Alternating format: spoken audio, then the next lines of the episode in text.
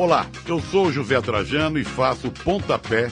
Sabia que aqui na Central 3 você não é um mero ouvinte? Nos ajudando a partir de 14 reais através do Apoia-se. Você se torna membro do Clube Central 3, onde concorre a prêmios exclusivos, além de participar de um grupo de discussão sobre o conteúdo dos nossos podcasts.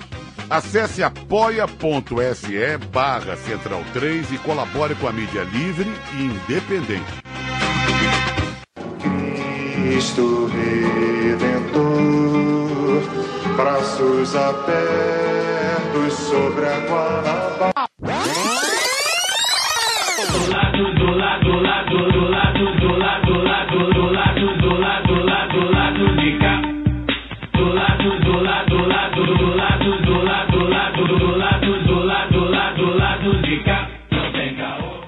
Olá, ouvintes da Central 3. Hoje é quarta-feira, dia 18 de fevereiro de 2020. Meu nome é Alcísio Canete e sejam bem-vindos ao episódio número 182 do Lado B do Rio. Estou no estúdio Martinho da Vila vacinado com meus amigos painelistas de sempre que entrarão durante o programa porque a gente parou com esse negócio de oi no começo que não acabava nunca. O convidado de hoje é o advogado Fábio Cascardo. Ele já esteve aqui no lado B do Rio número 58. Ele é advogado e membro da Comissão de Direitos Humanos e Assistência Judiciária da OAB do Rio de Janeiro e também já foi parte do mecanismo de controle de direitos humanos em prisões da Alerj. Então, uma pessoa muito balizada para falar sobre o tema da semana, que é a relação da Covid nos presídios e como os presos, que são um grupo de risco, estão sendo maltratados e esquecidos pelo poder público. Espero que vocês gostem. Olá, Fábio Cascardo, que esteve aqui no lado B número 54. Eu vou abrir essa entrevista com uma pergunta meio boba, mas eu acho importante de ser respondida. Bom, a gente sabe que prisões são lugares com distanciamento social reduzido, questões sanitárias bastante complicadas e um índice de transmissão de todo tipo de doença bastante alto. Então a primeira pergunta que eu te faço é: por que não é uma prioridade vacinar presos? Bom, é, salve é, todos os ouvintes do lado B, salve todos os panelistas aqui presentes. É uma honra estar aqui com, enfim, dividindo essa bancada com vocês hoje como convidado. Bom, é, respondendo a sua pergunta aqui para a gente dar um start né, nessa, nessa, nessa nossa conversa de hoje, o, a, a não priorização né, da população privada de liberdade com as medidas preventivas à Covid, dentre elas a vacinação, se dá pela incrível criminalização que essa população sofre no Brasil, é, que se dá sobretudo pelo fato de ser uma população é, majoritariamente, totalmente né, é, negra, parda. É, essa, esse é um grupo que cobre 66% da população presa no Brasil e 100% da população presa ser uma população pobre, oriunda das periferias, das favelas do Brasil. Então, essa é a maior explicação, sem sombra de dúvidas, para o fato de que não se olha para o fenômeno né, da Covid é, no espaço prisional, inclusive para termos de, de vacina, vacinação dos presos. Né? Cascardo, tem uma pergunta, bem-vindo novamente, Caio falando. Eu tenho uma pergunta, vou, vou seguir aí o, o, o e ser bem direto. Né? É, eu não vi, pelo menos não foi, não está sendo amplamente divulgado, é, números é, da, da, de contaminação e de mortes e de, enfim, de, é, dos presídios, né? Não, não, sei aí como é o trabalho de divulgação, até que ponto poderia divulgar, até que ponto não poderia divulgar, enfim.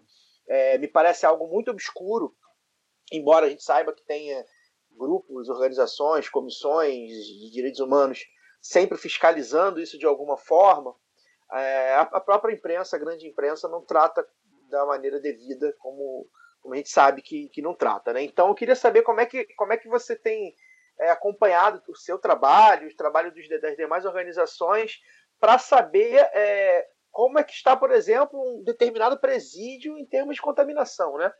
É, acredito que seja é, muito mais fácil um vírus circular né, nos presídios que a gente conhece, né, nesse tipo de, de, de, de prisão que a gente vê no Brasil, é, inclusive porque outras doenças respiratórias né, já, já são, são é, é, muito comuns nesse, nesses lugares. Então, eu queria que que você desse um panorama do seu trabalho e do trabalho das demais organizações desde março do ano passado, vai fazendo um ano aí, para acompanhar é, é, os números né, e, as vidas, né, evidente, uh, uh, dos presos uh, no que diz respeito à pandemia no Brasil.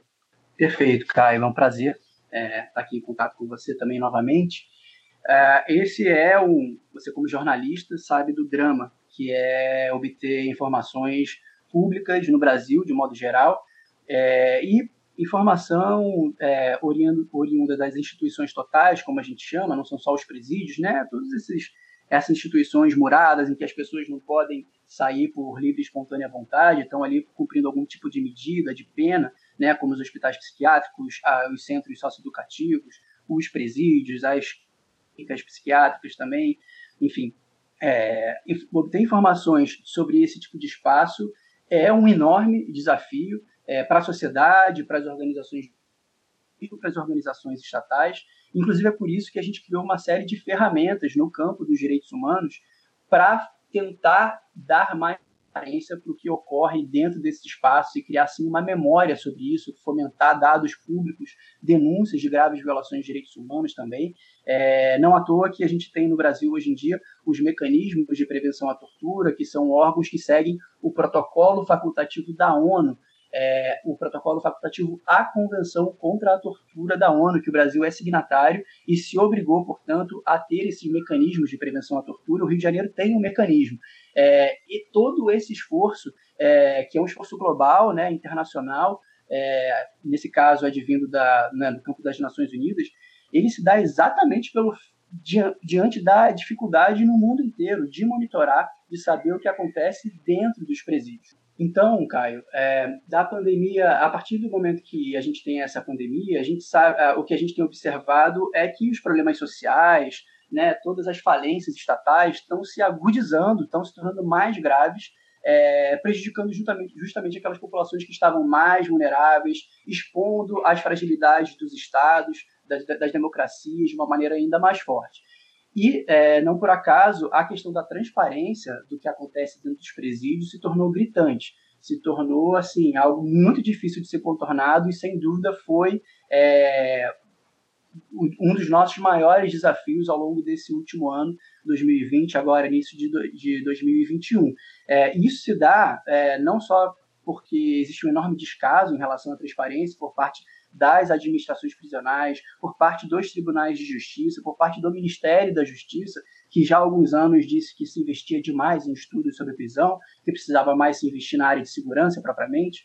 É, e armamento, né, não em estudos sobre presídio, sobre segurança pública, é, isso é, se tornou muito evidente durante esses meses, é, agora quase um ano de pandemia, mas também a impossibilidade de que a gente visitasse, seja para monitoramento de direitos humanos, seja os advogados visitando seus clientes, e, sobretudo, eu diria, as famílias visitando seus parentes presos, isso tudo gerou um grande, é, um grande apagão de dados.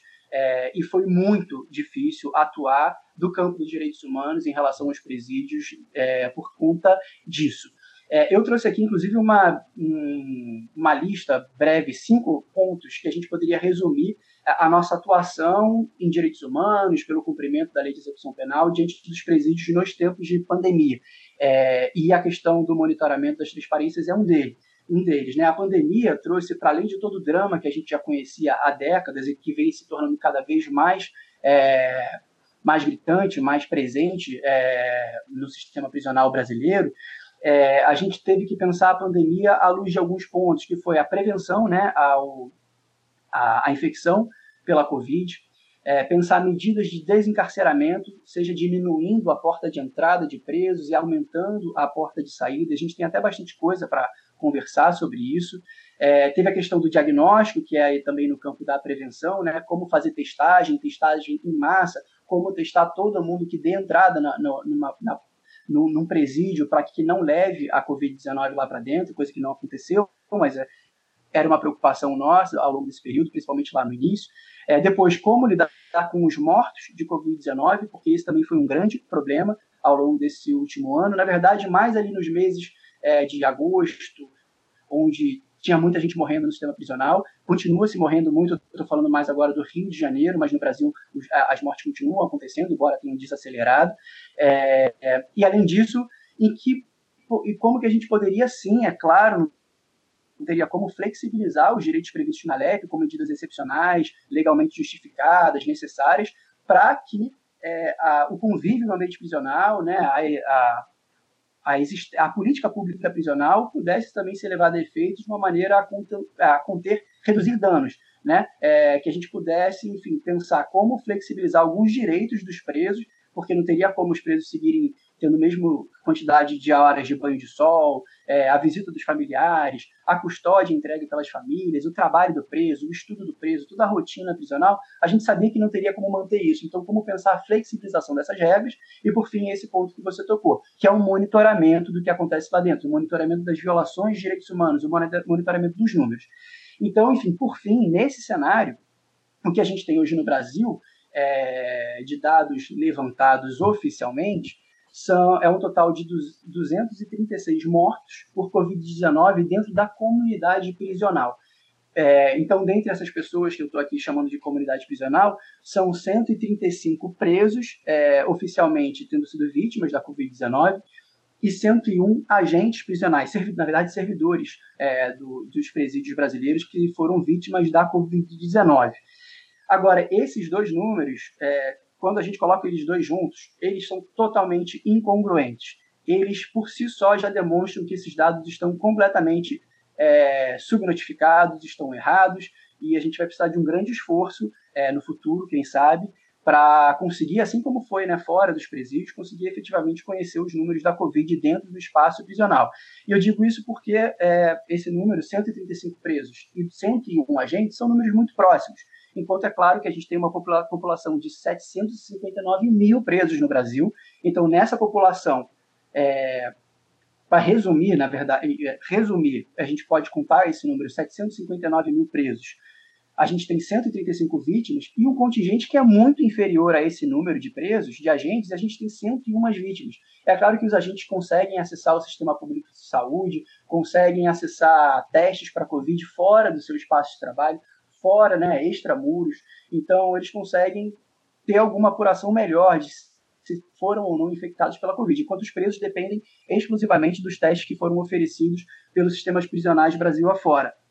E então esse número 135 ele é claramente é, está claramente abaixo do que foi a realidade. A gente acompanhou esse, essa situação aqui no Rio de Janeiro e viu a dificuldade.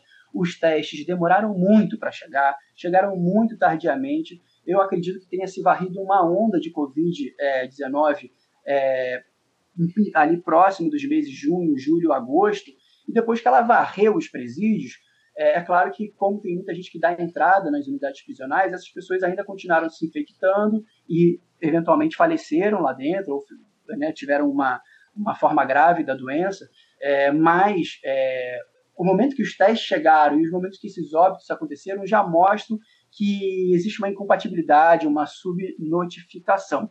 Enfim, só para zerar esses números agora aqui com vocês, enfim, passar adiante um pouco a palavra, é, ao todo foram 200 mil testes de Covid feitos no Brasil. É, 200 mil testes numa população que no retrato é de 759 mil pessoas. Mas como o Brasil é um país que tem um enorme contingente de presos provisórios, ou seja, pessoas que entram e saem com uma velocidade muito grande do espaço prisional, é, a quantidade de pessoas presas no espaço de 12 meses no Brasil é muito maior do que 759 mil pessoas, tá? Chega a casa de um milhão, talvez até mais. Então, a gente tem a proporção aí mais ou menos desses 200 mil testes e uma população, enfim, testada é, muito aquém do que se deveria ter testado, uma população que é reconhecidamente é, especialmente vulnerável à transmissão por Covid-19, a doenças infecto-contagiosas, doenças respiratórias, isso seja à luz da legislação brasileira, à luz de decisões do STF e dos tratados internacionais, dos instrumentos emanados pelos órgãos internacionais. Então, realmente, são números que estão abaixo do que se esperaria é, uma situação de não criminalização da população presa, da população negra e pobre, é, mas também o que a gente vê dos números que existem é que eles estão evidentemente equivocados e vai se precisar de um esforço mais adiante, talvez uma comissão da verdade, né, da Covid, como algumas pessoas têm colocado. Fala, Fábio. Daniel falando aqui. É, existe uma, a gente sabe, né, uma resistência social imensa a, aos direitos dos presos de, de, modo geral e, sobretudo, ao desencarceramento.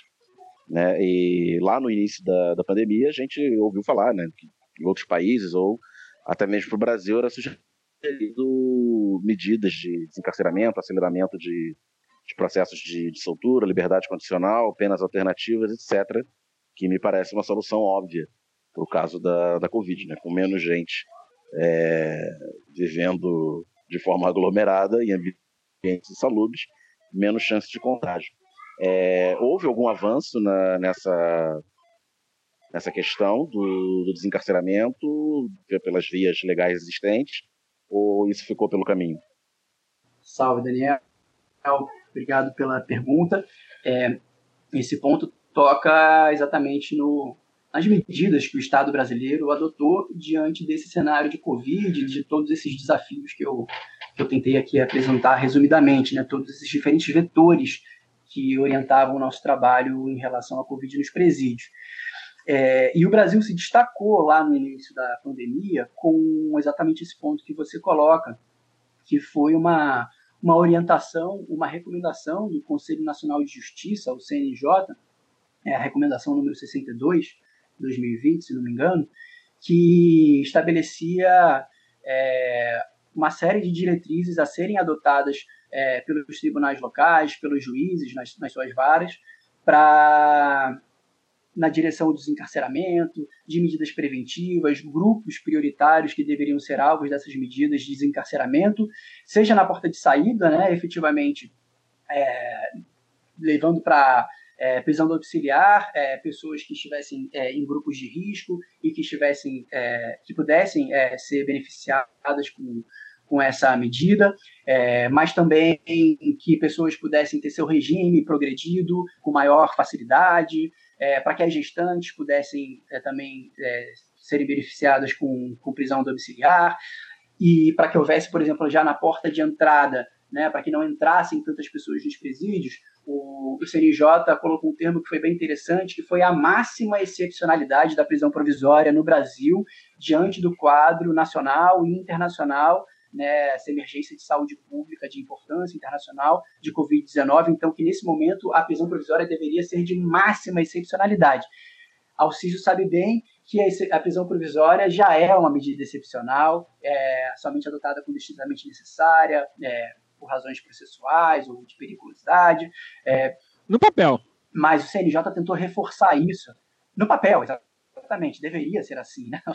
É, mas isso efetivamente não é cumprido. Na verdade, o que a gente tem no Brasil e na América Latina é um direito penal cautelar. Na verdade, o direito penal se manifesta sobretudo através de prisões é, preventivas. Né? A punição se manifesta por meio de prisões preventivas. É, mas, enfim, deixando essa conversa para o momento seguinte, é, o CNJ é, pediu né, que os, ah, os tribunais locais, os juízes, se posicionassem dessa maneira em seus processos. É, e essa medida foi, assim, ela foi muito bem-vinda, ela era muito bem fundamentada, ainda é, né, muito bem fundamentada, a Resolução 62, foi elogiada é, internacionalmente como uma das medidas mais avançadas no mundo pelo Alto Comissariado das Nações Unidas e pela Comissão Interamericana de Direitos Humanos, e esse foi aquele momento inicial de como os países iam se preparar para a Covid-19, nos presídios, né, nesse caso, e socioeducativo.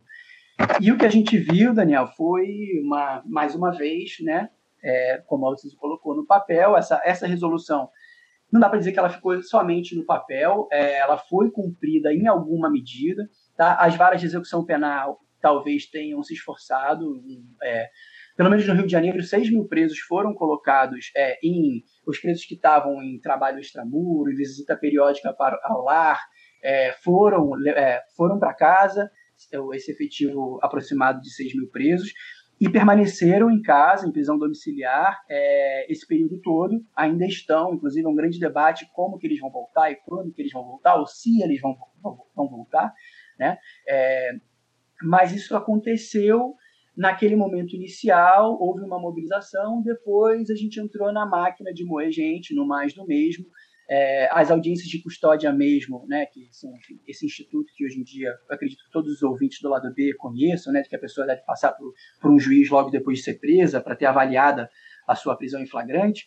É, no momento inicial também, as audiências de custódia até prenderam menos provisoriamente, mas isso, os índices logo voltaram ao normal, se não de modo mais agravado. Hoje em dia a gente tem 150 pessoas entrando é, por dia no sistema, no sistema prisional do Rio de Janeiro e é bola que segue, assim, vida que segue. Não, não, a gente não tem visto uma atitude mais excepcional diante da Covid-19 e se perdeu o conteúdo daquela recomendação 62 do CNJ.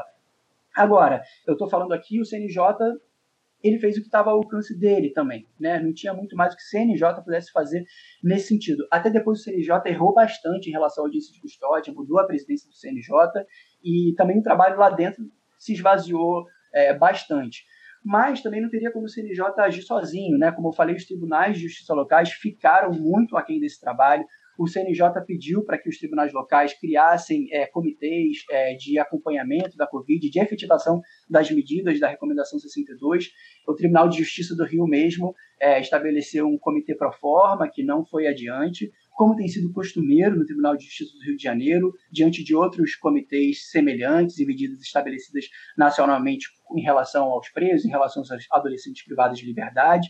É, o STF ficou inerte, é, o que é grave, é, tem uma responsabilidade muito maior do que o CNJ nesse sentido. É o STF que declarou o estado de coisas inconstitucional nos presídios brasileiros e não fez nada, ou não fez quase nada em relação a isso. Isso ainda é uma medida liminar lá de 2015 que carece de, de julgamento.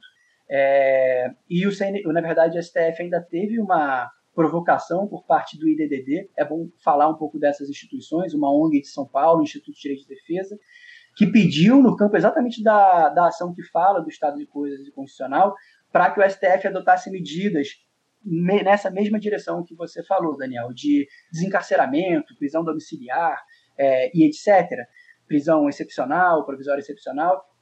E houve, inclusive, um voto nessa ADPF, é uma decisão monocrática, atendendo é, e pedindo, né, recomendando as prisões domiciliares, progressão de regime, etc. E essa decisão foi revertida é, pelo plenário do STF, porque entendeu que o IDDD não tinha legitimidade de fazer esse pedido numa DPF.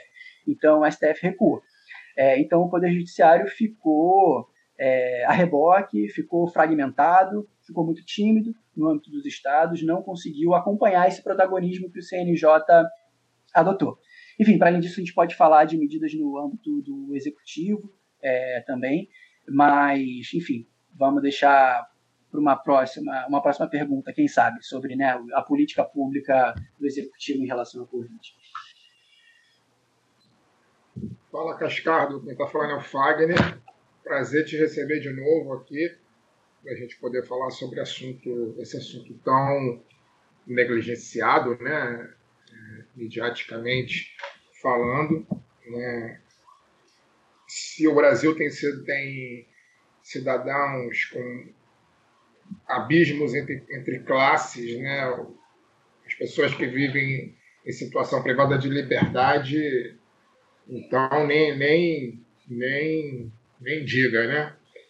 Eu queria que você falasse, cara, um pouco, porque eu entendo que a gente está conversando bastante sobre a, a, realidade dos presídios em si, mas eu queria que você falasse, eu não sei se está na tua alçada, mas creio eu que sim, você falasse sobre a questão dos adolescentes, né, que são os, os jovens que estão medindo, é, cumprindo medidas chamadas medidas socioeducativas, né, que não der, os locais onde eles ficam também não devem nada, é, se devem, devem muito pouco aos, aos chamados presídios, grandes presídios, principalmente aqui do Rio de Janeiro. Né? Queria que você falasse sobre a pandemia de Covid-19 nesse contexto, de, dessa população, né, que são jovens que, que não estão nos presídios, mas estão cumprindo medidas socioeducativas. Perfeito, Fagner. Enfim, mais uma vez o prazer é tudo meu. Na verdade, eu me sinto muito honrado de estar aqui novamente no lado B.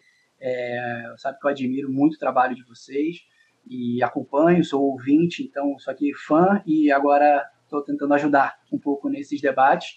É, a questão do sócio educativo na OAB, por exemplo, enfim, é, eu tô, vocês me apresentaram no podcast hoje como membro da Comissão de Direitos Humanos da OAB, Né? Eu sou também. É importante falar essas coisas porque são políticas públicas que existem, é importante que as pessoas saibam. saibam. Sou conselheiro penitenciário aqui no Rio de Janeiro e também membro do Comitê Estadual de Prevenção e Combate à Tortura. Então, sim, no Comitê de, de, Prevenção e Combate à Tortura, a gente debate, a gente lida com a realidade socioeducativa. Na OAB, eu tenho uma companheira incrível, a Margarida Prado, advogada, que cuida mais especificamente dessa pauta.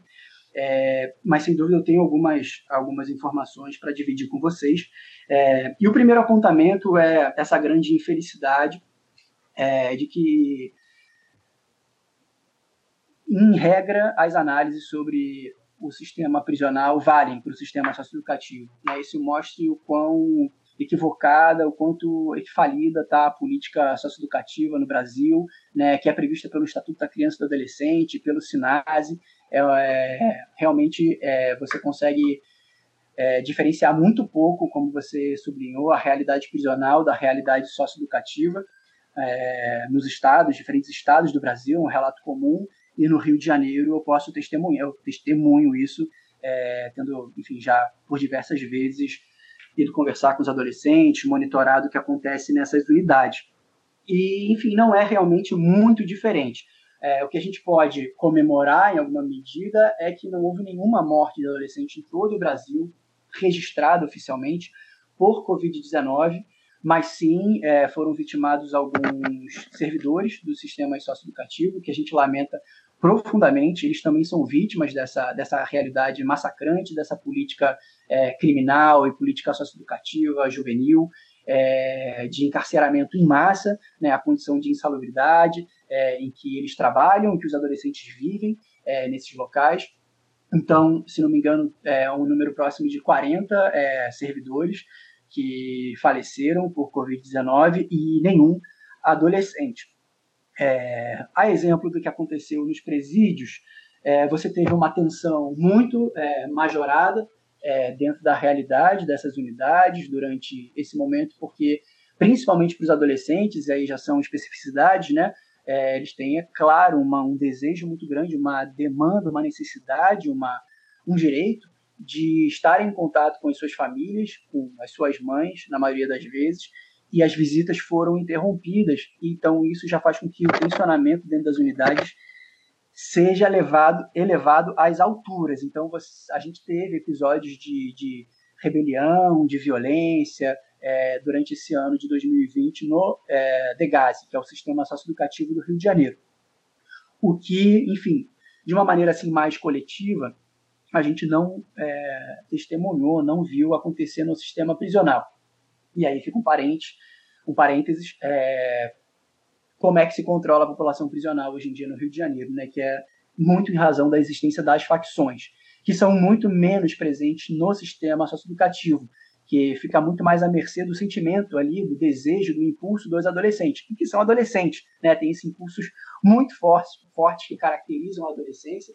Então foi um drama, foi um drama é, esses meses sem a rotina das unidades, sem eles saírem para ir para a escola, para irem para a quadra, né, para se encontrarem em grupos é, fora das suas celas, que a gente não deveria oficialmente chamar de cela, são alojamentos, mas na realidade são celas tão ruins ou piores que algumas unidades prisionais, é, mas como medidas assim é, de, de prevenção, como a gente estava comentando também sobre os presídios, é, a gente teve a, as unidades semi-abertas parando de funcionar. Então, os adolescentes que estavam no no Rio de Janeiro, por exemplo, eu não posso falar do país em relação a isso, eles ficaram em casa. Agora, é, é a menor quantidade né, de adolescentes que está no semi-aberto. A maioria deles está no regime, na internação, regime de internação, e ali continuaram. Tá? É, eu vou ficar devendo para vocês é, saber o quanto se reduziu a população socioeducativa durante os meses de pandemia, mas não chegou até mim uma informação de uma redução expressiva, mesmo em relação ao que houve na, na, nas unidades prisionais, né? que depois de alguns anos a gente baixou os 40, 47 mil, 46 mil presos no sistema prisional. No sistema socioeducativo, acredito que a gente continue é, nos patamares anteriores, ali perto de 2 mil adolescentes. Uh, então, enfim, o cenário geral é basicamente esse. É, vale também a análise que a gente vive na, no sistema socioeducativo uma seletividade socioeducativa, não, não uma seletividade, seletividade penal, mas uma seletividade, seletividade socioeducativa, de que majoritariamente são presos adolescentes negros e negras, é, oriundos das favelas e periferias e classes populares do Rio de Janeiro, e, sobretudo, por motivos relacionados né, a, é, a crimes patrimoniais, ou atos infracionais patrimoniais, e relacionados ao tráfico de drogas, associação para o tráfico de drogas, que faz parte né, da, da institucionalização desse massacre à juventude à política de drogas, também um tema que a gente pode conversar mais para frente.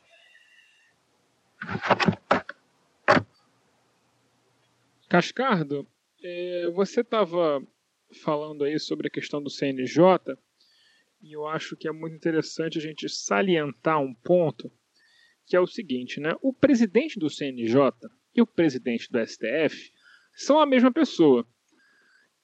E a diferença de, de lead, né, de, de instruções normativas do CNJ para a condução do STF em relação ao sistema prisional nessa pandemia, como você mesmo trouxe, é dia e noite, né? São instruções normativas super progressistas, alinhadas com as melhores práticas de liberação de presos no mundo, toda aquela coisa bonita, né? O Brasil do papel sendo lindo como sempre.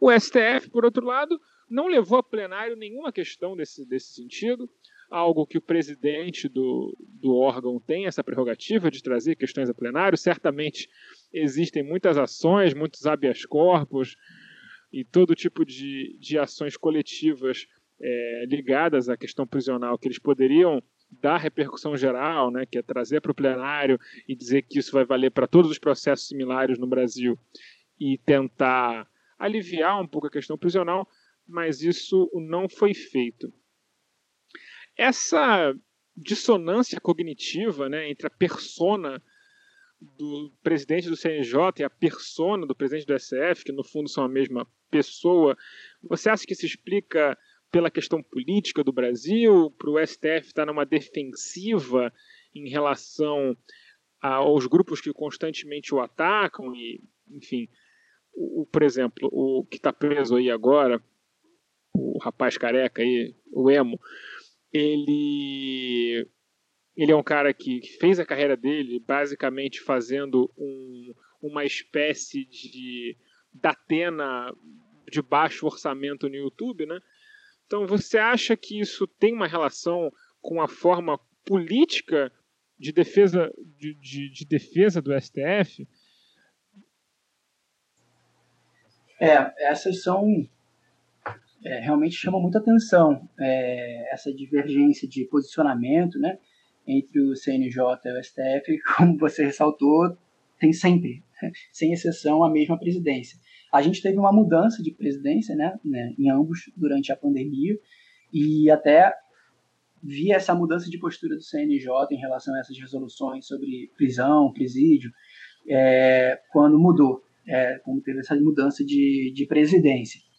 É, mas eu acho que são análises aí que mereciam é, muitos estudos, pesquisas, doutorados é, para fazer comparação, essa, essa análise. É, realmente, o STF, em relação aos presídios especificamente, se silenciou, né? ficou silente. É, durante esses meses de pandemia, teve um protagonismo na Covid sobre a questão indígena, é preciso reconhecer, né, com medidas bastante, bastante avançadas, contundentes, é, obrigando a tomada de políticas públicas, de estabelecimento de comitês de crise, né, colocando realmente o executivo para trabalhar e garantir os direitos constitucionais, direitos indígenas, é, dos povos indígenas. É, então, isso mostra, como você disse, que o STF ele tem essa capacidade, tem esse poder, isso está é, na alçada dele, mas o mesmo não foi realidade. Também em relação à pandemia e saúde, teve a questão da é, investigação do Pazuello, né, sobre Manaus, se não me engano, o STF está é, tá, tá liderando essa investigação, abriu uma investigação. Me corrijam se eu estiver errado, mas se não me engano é isso. Então também mostra a atenção né, do tribunal, a prioridade que o tribunal dá para acompanhar e fazer cumprir a lei, é, garantir a Constituição, né, que é o seu papel diante da pandemia, mas na questão prisional foi tímido, não acompanhou o próprio CNJ. É, o que a gente tem é essa, essa atuação vacilante na DPF 347, que é emblemática para o STF, é uma ação que é muito cara é, ao STF, enfim, não sei se eu posso dizer isso, mas ela é, é muito reconhecida como um avanço do, do STF, a declaração de estado de coisas inconstitucional na DPF 347, mas aí você tem uma decisão monocrática revertida em plenário, e para além disso, o que eu consigo lembrar é uma lei é, aprovada pelo Congresso que dizia da obrigatoriedade do uso de máscaras e o Bolsonaro acho que aprovou uma lei para vetar o uso de máscara, a obrigatoriedade do uso de máscara nos presídios. E aí o STF decidiu sobre isso também no âmbito de algumas ADPFs para afirmar a necessidade do uso de máscaras é, e reconhecendo, enfim, é, oficialmente pelo STF, né, a vulnerabilidade da, das pessoas privadas de liberdade no, no ambiente prisional, especificamente, e a escalada também do contágio é, nos presídios brasileiros. É um voto do, do Gilmar Mendes, né, como relator aí desse, dessa DPF. Mas isso é muito pouco, muito pouco para o que o STF poderia ter feito, ainda mais tendo é, a DPF 347 já é, com medida liminar em curso. Enfim, é, o porquê disso o, mesmo o CNJ, a gente está aqui elogiando, né? mas o CNJ também é esse órgão muito corporativo. A gente sabe que o CNJ tem essas medidas de recomendação, orientações para o, enfim, é, o sistema de justiça brasileiro bastante avançadas, progressistas, interessantes, mas quando é o momento né, de, de de julgar seus pares, né, de, de julgar processos disciplinares contra magistrados que fazem todo tipo de absurdo, eles falam fino, falam, é, não, não, não são tão enfáticos, né, não, não tem medidas contundentes nesse sentido do CNJ. E eu acho que aí a gente começa a explicar esse corporativismo, né, é, essa atuação de classe que o judiciário tem e que se reflete no STF, na dificuldade do STF avançar em pautas que são, evidentemente, pautas meramente humanitárias, né, de garantir direitos mínimos, direitos básicos para populações extremamente é, atingidas por violações de direitos humanos, pela pobreza, pelo abandono estatal, e que nem assim, nem, nem isso consegue sensibilizar, enfim, o plenário do STF a tomar medidas mais, mais fortes é, em relação ao sistema prisional e à Covid no sistema prisional. Mas, é, como eu disse, são questões que ficam, assim, realmente chama muito a atenção a, divergência, a diferença de posicionamento do CNJ, e o que eu estou sublinhando aqui do CNJ é a mudança de presidência, e quando muda também a o posicionamento do próprio CNJ durante a Covid-19, é, eu estou falando sobretudo de um voto do Fux, né, do, do agora atual presidente, presidente do STF, do CNJ, numa, num julgamento sobre a a possibilidade de, de realização de audiências de custódia durante a pandemia é, que se deu no CNJ há cerca de dois meses atrás. Teve uma grande campanha da sociedade civil é, com a hashtag, né, a, a, a insígnia Tortura Não Se Vê pela TV, então pedindo para que esse instituto não fosse fragilizado a ponto de que acontecessem audiências de custódia por meio de videoconferência. E o voto do, do Fux nesse julgamento ele é favorável, é, passou, no fim das contas, né, a possibilidade de audiência de custódia por meio de videoconferência, mas é, o que eu quero apontar, na verdade, é um voto bem superficial, bem ruim, é, de alguém que conhece muito pouco os institu o Instituto da Audiência de Custódia, o porquê ele foi criado, o porquê ele é previsto nos pactos internacionais e o que existe já de acúmulo de conhecimento da importância que esse instituto tem para monitoramento né, de torturas no momento da prisão, no momento da prisão em flagrante, cometida sobretudo pela Polícia Militar, pelas polícias militares do Brasil, é, do país todo, e é, nesse momento da prisão, que é o momento de maior fragilidade, ou aquelas primeiras horas que a pessoa está encarcerada, encarcerada também é um momento é, onde acontece, na maior parte das vezes, é, violências, torturas. Então, um desconhecimento sobre esses desafios e as melhores práticas nesse tema.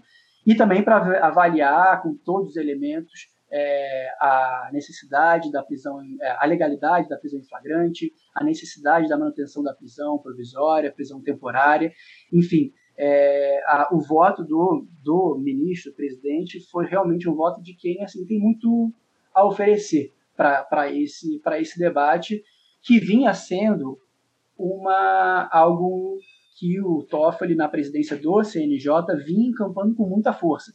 É, não só nessas resoluções, mas também com o projeto Justiça Presente, que atua no Brasil inteiro com consultores é, pagos é, é, pelas Nações Unidas, em conjunto com o CNJ, para fazer pesquisas muito aprofundadas sobre o sistema prisional e socioeducativo no Brasil inteiro. É um processo, é um projeto de extrema competência, relevância, que foi iniciado durante a gestão do Toffoli e que agora, enfim, eu acho que tende a continuar, mas quando muda a presidência também a gente fica sem saber se vai ter uma continuidade, né? Então eu vejo muito o CNJ é, como esse espaço em que os ministros vão lá, assumem a presidência do STF e no CNJ eles conseguem levar adiante alguma política é, de justiça, de alguma política pública no âmbito do sistema de justiça que eles possam deixar a sua marca. Então cada presidente leva alguma alguma ideia, algum projeto que passa a ter muito peso no Brasil inteiro. E no caso do Toffoli foi esse, proje esse pro projeto Justiça Presente,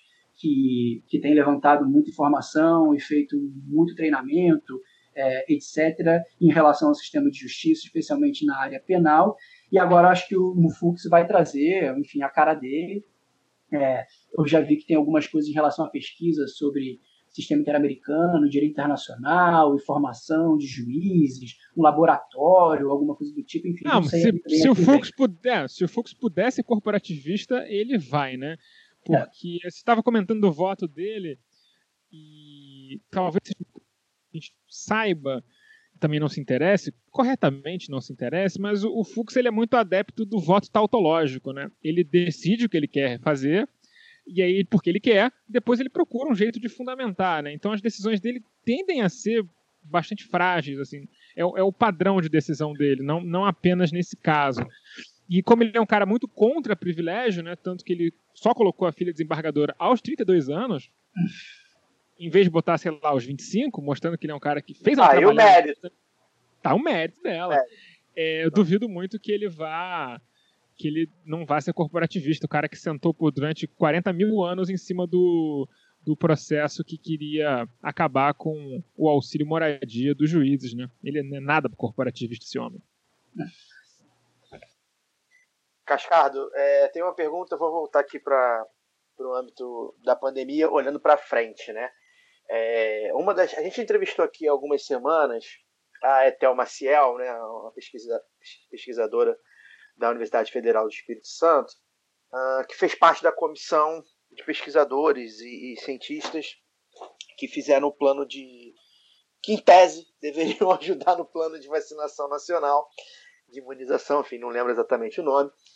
E uma, uma das crises que deu nesse, nesse, nessa comissão, que, que a Etel, inclusive, surge falando sobre isso, no, mês, no ano passado, no final do ano passado, foi é, que é, alguns dos pesquisadores sequer leram a, a, a, o documento foi mandado para o STF, né, que o STF mandou o, o governo apresentar, o tal do plano de, de, vacinação. E uma das coisas que a, a Etel fala, menciona no nosso programa, acho que talvez até a, a principal, foi a retirada da prioridade da vacina para uh, a população carcerária do Brasil e, os, e os uh, funcionários de, de, servidores de, de penitenciárias e prisões, etc., né, que trabalham nessa, nesse meio. Né? E, ao mesmo tempo, né, é, eu vi que há, há pouco tempo que, o Conselho Nacional de Política Criminal e Penitenciária publicou né, um, um, um, uma resolução que recomenda dar prioridade à vacinação, ou seja, né, é, me parece que vai, vai, se criar aí uma, uma dinâmica de disputa entre é, a ciência, né? porque é óbvio que os servidores de presídios e, os, e a população carcerária são, são é, grupos de risco, né? então precisam ser, precisam ser priorizados, e ao mesmo tempo a gente sabe que, principalmente pela falta da vacina, né? a gente vive um governo que, que ignorou a vacina, debochou da vacina, é, as prioridades serão várias prioridades e cada um vai puxar do seu lado. E eu não vejo o governo federal é, na figura do Jair Bolsonaro e de generais, como o ministro da Saúde, é, carimbando essa prioridade na, na, na, vacinação dos presos. Né? A verdade é essa. Né? Eu, eu acredito que eles vão fazer de tudo para. Inclusive, eles fazem de tudo já né, para ignorar a pandemia, farão de tudo para essa vacinação é, não, não, não é, para esse grupo não ser prioridade. Queria que você me falasse um pouco como, como você vislumbra essa disputa, né, é, que vai vir aí, porque é entre ciência e, e, e, essa gente que está no poder, né, que dessa é uma disputa que já está acontecendo e vai acontecer no âmbito da, da, é, da, da população carcerária. E queria que você falasse também, é, aproveitando, uh, me fizesse um balanço aí desses últimos dois anos. A gente se termina dois anos de, de governo Bolsonaro. É, como é que foi? Como é que, como é que a, a, é, é, a, política de, de encarceramento do Brasil é, piorou ou piorou menos do que se imaginava? Qual foi a força política que o Bolsonaro teve para fazer, é, enfim, a situação ainda mais caótica do que, do que a gente vive? Qual é o balanço que você faz de meio mandato de, de Jair Bolsonaro é, no tema de, de, de, de prisão, de, de, política de segurança. Ótimo. É, excelente. É, esses dois debates, enfim, o primeiro muito candente. Esse é o momento é, de, de pensar a vacinação da população presa e essa questão projetando para o futuro, enfim, essa avaliação dos últimos dois anos. É, acho que, inclusive, é algo que a gente precisa coletivizar, fazer, espaço, fazer mais espaço de troca sobre esses dois anos, porque realmente algo que vai conseguir projetar o nosso trabalho para os mais dois que faltam, pelo menos, né? Agora, enfim, o primeiro tema, ah, como você disse, houve esse debate sobre constar ou não no, no plano geral de no programa geral de imunizações, né, no, no PNI, é, que dá as diretrizes gerais né, da campanha é, nacional de vacinação contra a Covid. Se, eles se a população presa, os servidores prisionais é, ou não é, das prioridades apontadas no, no PNI, e o Bolsonaro fez questão de se posicionar contrariamente, mas isso, felizmente, foi revertido é, e o PNI foi lançado, no fim das contas, é, com é, apontando é, por diversas vezes a, a prioridade desse grupo é, de pessoas, é, seja as pessoas presas ou os servidores é, no, é, dentre a, a, a, população a ser priorizada no, no plano de vacinação no Brasil. É claro que as diretrizes da, é, são passadas pelo PNI, pelo governo nacional e são levadas adiante na esfera estadual, na esfera dos municípios, mas o que a gente vê aqui no Rio, e eu consegui ver minimamente é, nos municípios onde existem presídios, é, aqui no Rio de Janeiro é que as diretrizes nacionais estão sendo seguidas é, em relação a, essa, a, essas prioridades. Né? A, a, operacionalização da vacina pode ter uma, enfim, uma diferença ou outra, mas os, as diretrizes gerais, os, os, os parâmetros são os mesmos. Então a gente vai seguir essa orientação que no fim das contas deixou é, a população presa na quarta etapa né, no início da segunda, na segunda grande etapa de vacinação. É, o que é um grau assim elevado de prioridade, a gente pode dizer que sim, é, o, plano reflete essa exigência é, do campo da ciência, né, da saúde, é, como você colocou, de que esse grupo precisa ser priorizado porque, em relação a critérios de disposição que esse grupo tem à infecção, é, o perfil desse grupo de pessoas ele está suscetível a, a, a, maiores riscos né, de ter um agravamento da Covid-19 ou vir assim, inclusive a, a, né, ao óbito por conta do, da doença diante das precárias condições em que essas pessoas vivem e a dificuldade de acessarem o sistema único de, de saúde. É, então, como aponta lá o plano, diante do principal objetivo do Plano Nacional de Imunizações, que é reduzir os casos graves e os óbitos por Covid-19, esse grupo é claramente apontado como um grupo prioritário que está lá nesse quarto momento da campanha nacional de, de vacinação.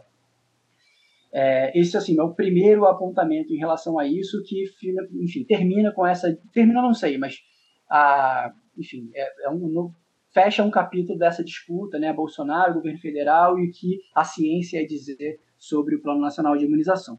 Agora, na verdade, aí trazendo também a resolução do CNPCP, que você lembrou, é, me parece que, na verdade, isso não está contento para dar conta do que significa a realidade prisional no Brasil, em qualquer lugar, mas falando especificamente do Brasil.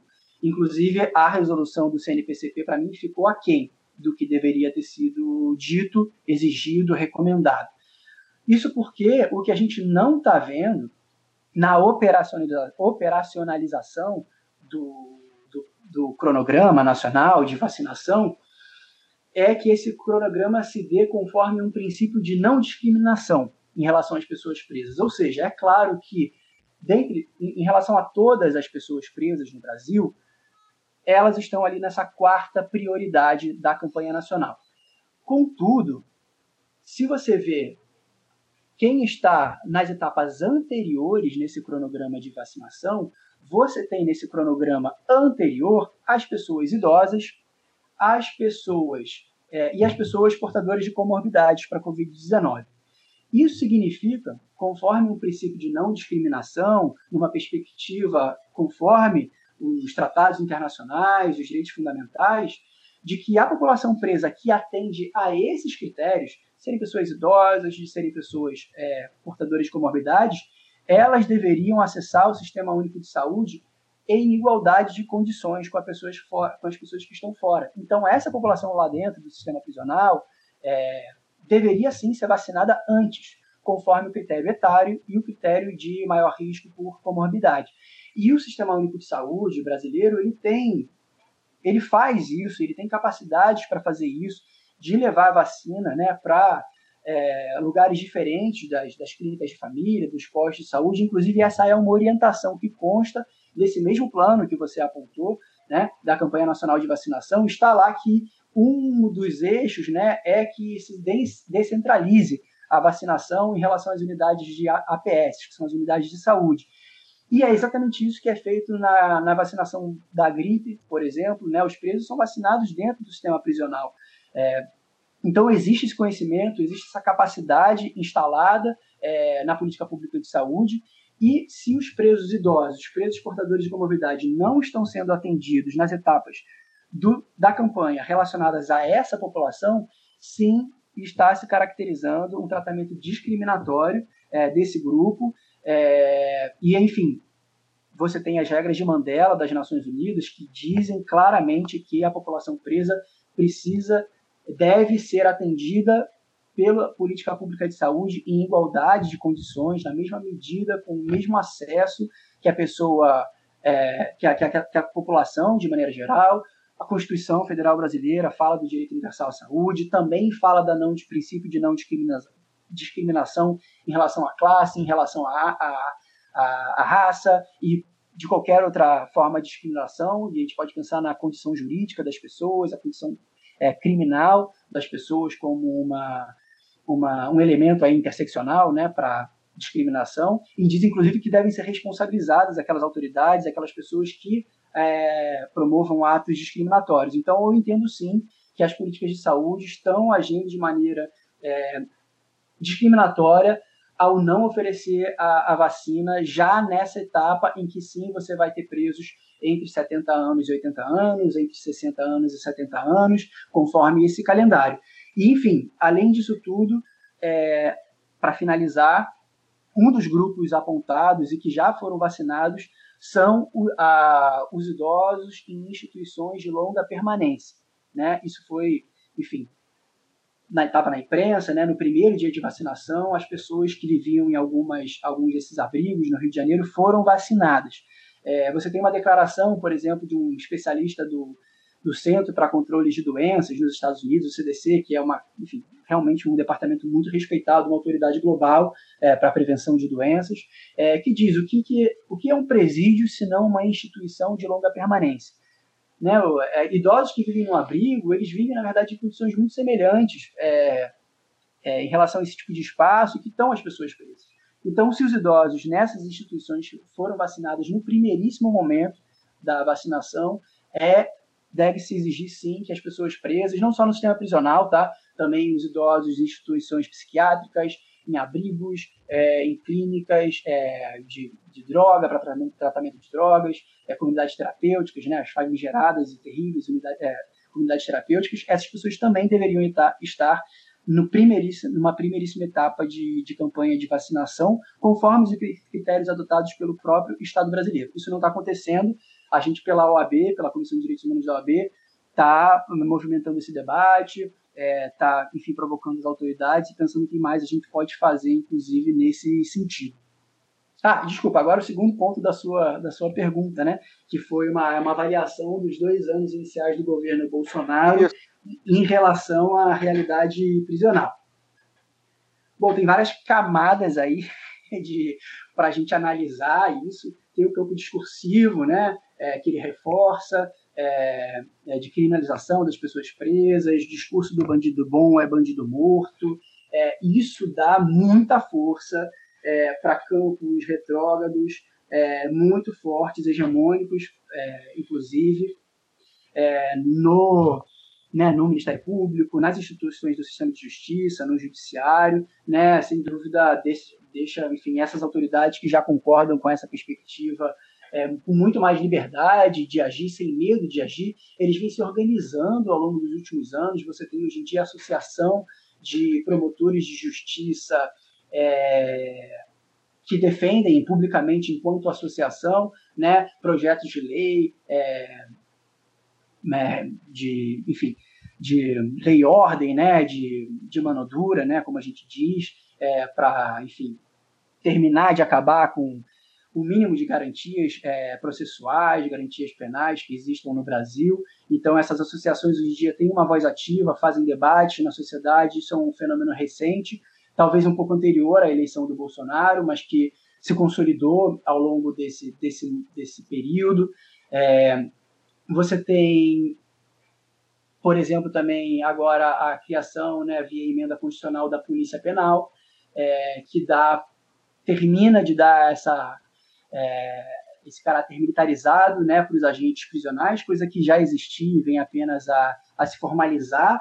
É, é, e quando a gente achava que isso ficaria somente nesse, nesse, nesse perfil de dar forma jurídica algo que já acontecia na prática, né, que eram os agentes se armando, é, se portando como tropas de elite dentro do universo prisional, o que a gente tem visto no Rio de Janeiro é, inclusive, é, essa força policial criada, né, a Polícia Penal, atuando extramuros, atuando em operações de captura, de recaptura de pessoas presas, portanto, indo até localidades fora dos presídios, né, fazendo operações é, extramuros é, para capturar pessoas que, que, que estavam presas então você tem aí mais uma força policial atuando no território, o que é gravíssimo, o que não é, é que não está de acordo, inclusive, com o que prevê essa emenda constitucional. A nosso entender, é, a, essa polícia penal no Rio de Janeiro tem agido fora dos seus poderes, mas é fato, ela tem operado e ela tem sido muito conveniente, na verdade, para a atuação da Polícia Civil, por exemplo, porque é claro, o ambiente prisional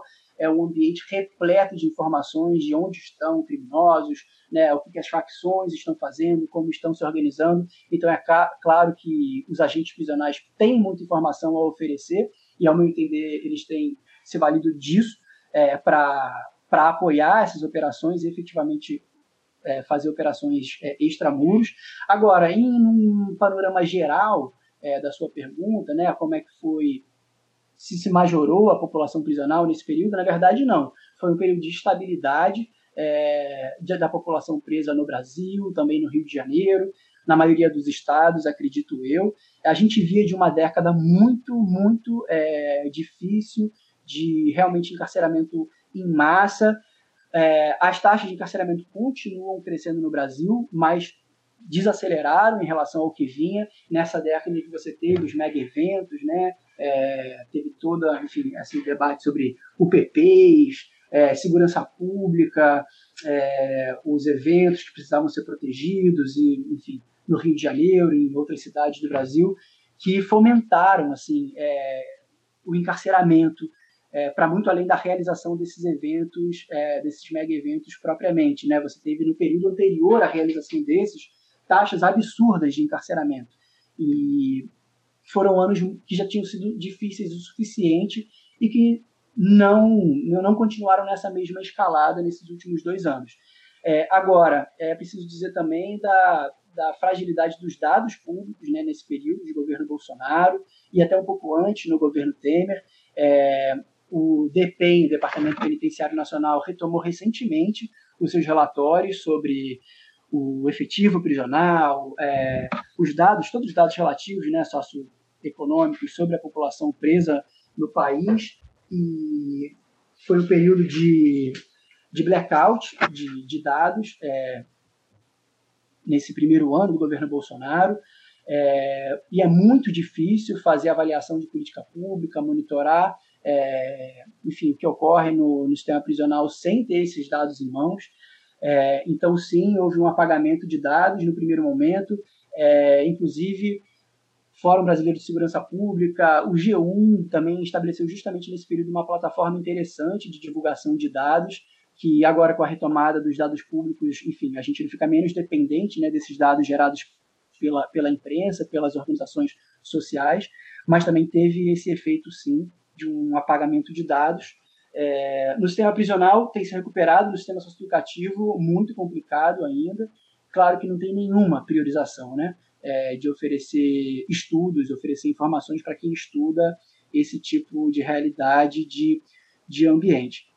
Enfim, e outro, outro, outro para terminar, enfim, outra característica né, desse período que a gente não pode deixar de comentar é, enfim, o crescimento das milícias, né, é, que elas precisariam ser contidas de uma maneira é, contundente, pelo menos no sistema prisional do Rio de Janeiro, é, são uma força que vem crescendo lá dentro, é, já vinham crescendo no período anterior e o que vem gerando uma série de tensionamentos, inclusive é, em relação a monitoramento, tá, de órgãos de monitoramento é, no espaço prisional.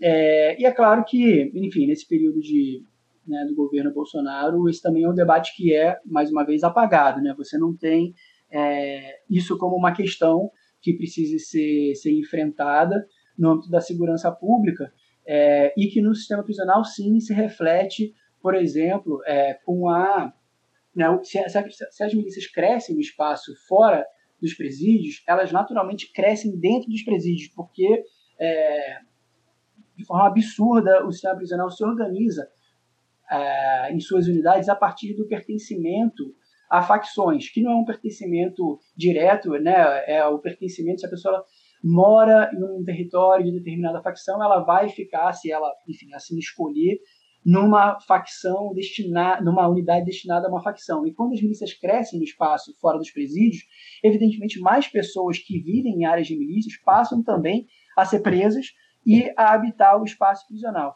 E o que a gente tem visto, sim, são as milícias também tomando conta do ambiente prisional, se multiplicando em diversas unidades prisionais e um fenômeno mais recente, sim, que remonta a esses anos agora, que é a divisão das milícias. Né? As milícias não querendo mais habitar o espaço das milícias, querendo se afirmar enquanto milícias é, diferentes, com enfim, projetos diferentes, seja lá o que for.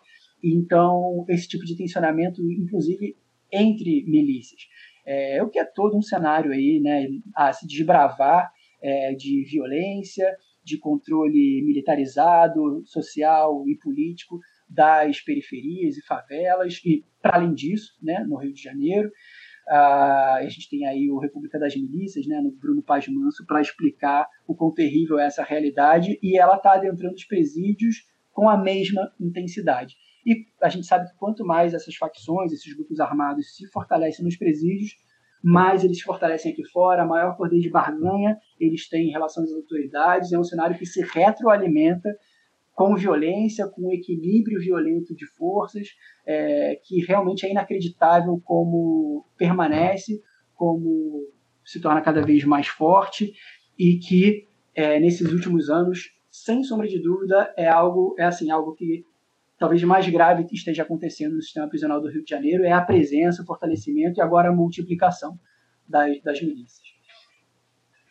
Fábio, no início do, do, programa você falou sobre o grande número de profissionais né, do, do sistema prisional é, infectados e mortos pela, pela Covid-19.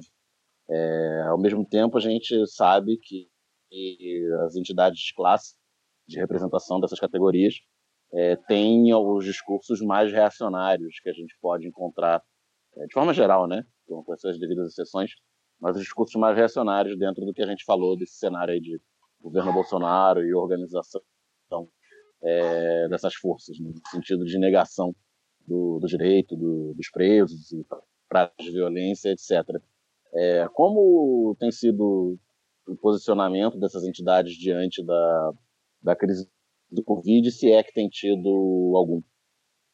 Então, é, a gente tem sindicatos né, é, do, dos servidores do sistema prisional, que é um sindicato totalmente é, tomado, hegemonizado pelos agentes de segurança, que são os servidores, né?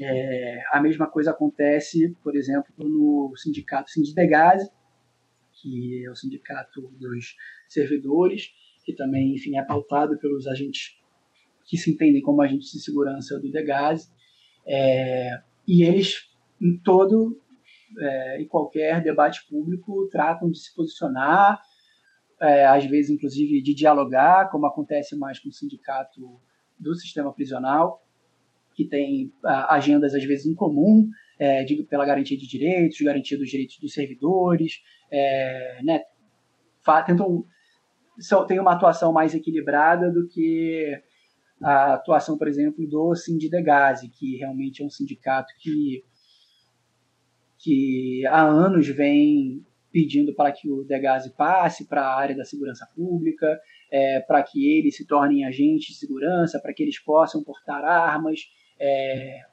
fora ou dentro das unidades é, e etc.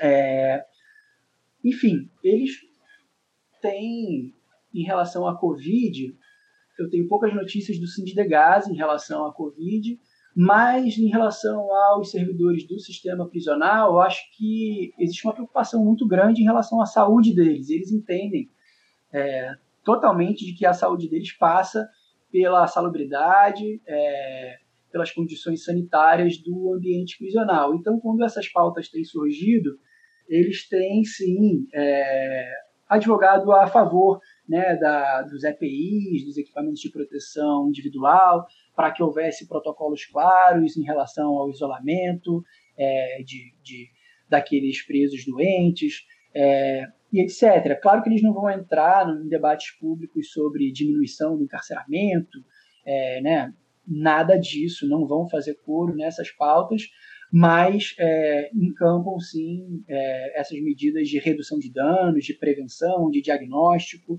é, em relação à Covid. Mas não fazem um debate de maior fôlego é, também, como eu disse. Assim, não, não, questões mais estruturais, eles se ausentam, estão mais pautados. Foi, o ano de 2020 foi o ano da. Em dezembro de 2019 foi a, passou a emenda constitucional sobre a Polícia Penal e ali por agosto passou a emenda constitucional no estado do Rio de Janeiro. Então eles estavam eufóricos em relação a isso tudo né, é, muito contentes, a categoria como um todo, muito é, realizada, porque teriam a sua, a sua carreira equiparada, a Polícia Militar, a Polícia Civil, e principalmente teriam agora o portal o título de polícia, né, de policial, distintivo, isso tudo que para eles é, é importante simbolicamente. É, então foi o ano que eu vi mais eles sendo pautados por isso do que qualquer outra coisa. É, aproveitando sua pergunta, é, para combinar também com a resposta para o Caio anterior, é, a gente tinha o governo Witzel né, também nesses anos aí de Bolsonaro, é, que infelizmente não temos mais. Não que, enfim, a gente tenha passado por uma grande mudança, mas o Witzel tinha um projeto muito claro no Rio de Janeiro que era a verticalização dos presídios e também a privatização. É, e aí, combinando com a resposta agora para o Daniel, é, esse projeto foi abandonado, ambos, ambos não, mas o projeto da verticalização foi abandonado é, durante o ano de 2020, com a mudança de gestão no Rio de Janeiro, e o sindicato, por exemplo, dos agentes eram contrários, era, era contrário à verticalização, e também não são simpáticos à privatização, embora deem, façam declarações bastante dúbias a respeito, também não é uma pauta cara a, a, esse grupo porque eles sabem que as condições de trabalho é, serão precarizadas é, com a privatização e que também terão trabalhadores ali privados, é, privados né, é, que vão competir com eles. Então, não é uma, uma pauta muito simpática e que também nesse ano de 2020 foi meio que morrendo, não sem falado sobre isso, ao contrário também do, do, da questão da privatização, que foi efetivamente enterrada, o que foi uma vitória. Né? Foi uma vitória do campo dos direitos humanos, é, que, que precisa ser também é, enfatizado. Fábio Cascardo, muito obrigado pela sua participação aqui no lado B. E eu lhe pergunto como faz para as pessoas que querem se aproximar mais desse debate, entender um pouco melhor o que está acontecendo, é, como elas podem é, se inteirar do assunto. Eu adianto já que existe um relatório do mecanismo do qual o Cascardo faz parte, ele está disponível no mecanismorj.com.br. Se você ouviu lá do B Notícias dessa semana, você vai achar o link lá, porque a Bianca Pio fez uma coluna sobre algumas denúncias desse relatório, sobre denúncias de pessoas que não tinham acesso à comida, que muitas vezes é trazida pelos familiares e não está sendo mais trazida por causa do isolamento da pandemia, e as pessoas estão passando fome. Então, Fábio, é, como as pessoas podem se aproximar mais desse debate, saber como é que funciona, por exemplo, um conselho prisional do qual você faz parte, como as pessoas se interam nesse mundo? Existem né, realmente nas diversas áreas de, de conhecimento, né? É, você tem debates é, super importantes acontecendo nesse momento sobre a realidade prisional, socioeducativa, pessoas privadas de liberdade em geral. É, isso me lembra, sem dúvida, dos conselhos, por exemplo, de classe, né? OAB, CRP, o CRES, Serviço Social, são locais onde esses profissionais podem se engajar é, de uma maneira colaborativa, voluntária. É, todos esses espaços têm suas comissões de direitos humanos abertas, é, que, enfim, vale sem dúvida explorar, como é o meu caso na Comissão de Direitos Humanos da, da OAB, né? Inclusive, eu não estou mais no mecanismo, eu saí do mecanismo é, depois de ter falado com vocês aqui no primeiro episódio do Lado B que eu participei, é, mas sim, continuo acompanhando e muito próximo do trabalho do mecanismo que lançou esse relatório sobre a necropolítica prisional. Então, também recomendo o relatório. Eu diria, de maneira geral, para as pessoas, por exemplo, acompanharem a Agenda Nacional pelo Desencarceramento e a Frente Estadual pelo Desencarceramento do, do seu estado. No Rio de Janeiro, a gente tem a Frente Estadual pelo Desencarceramento, que é um espaço da um movimento social né, é, liderado, posso dizer assim, pelas familiares de pessoas presas e egressos do sistema prisional, sistema socioeducativo, que vieram para a luta, né, entenderam que a melhor ferramenta de mudar essa realidade é sim a luta, é, a luta social, a luta pelos direitos humanos, a luta partidária. Então, vieram se organizar em movimentos sociais, então eu conclamo para que sigam, por exemplo, esses perfis, para não falar de diversas organizações de direitos humanos, como a Justiça Global, o ISER, é, a própria, enfim, é, Anistia Internacional, enfim, diversas organizações de direitos humanos que fazem esse tipo de, de debate.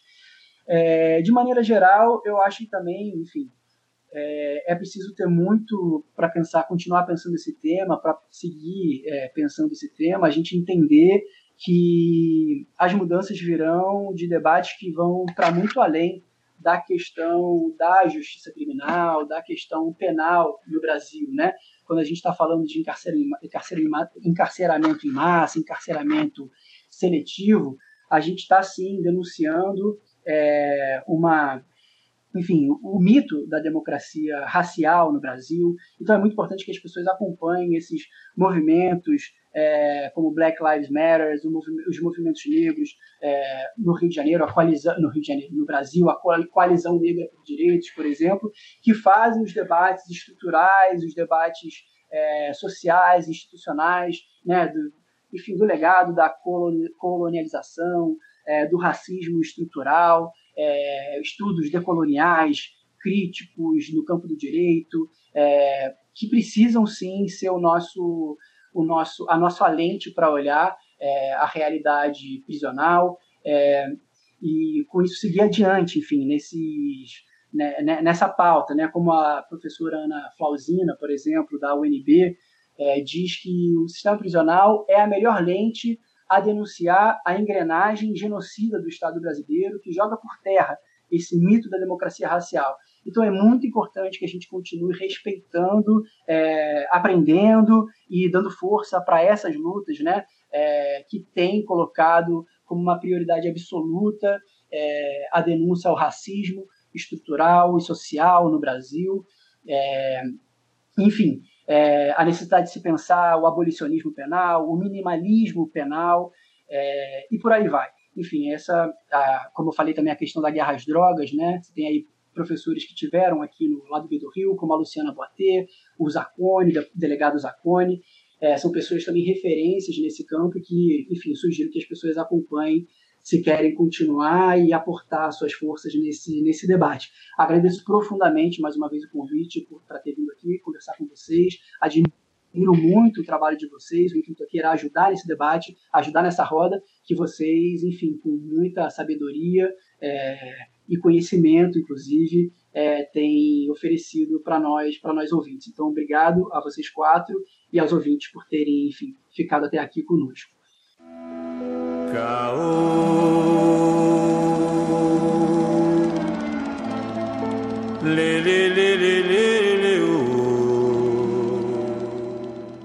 E o Carlos disparou a metralhadora giratória por conta de Silmeira.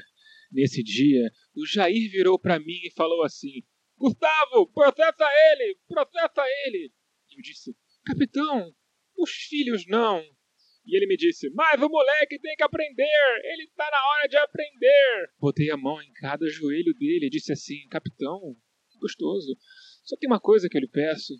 Não faço questão de nada, nunca lhe pedi nada.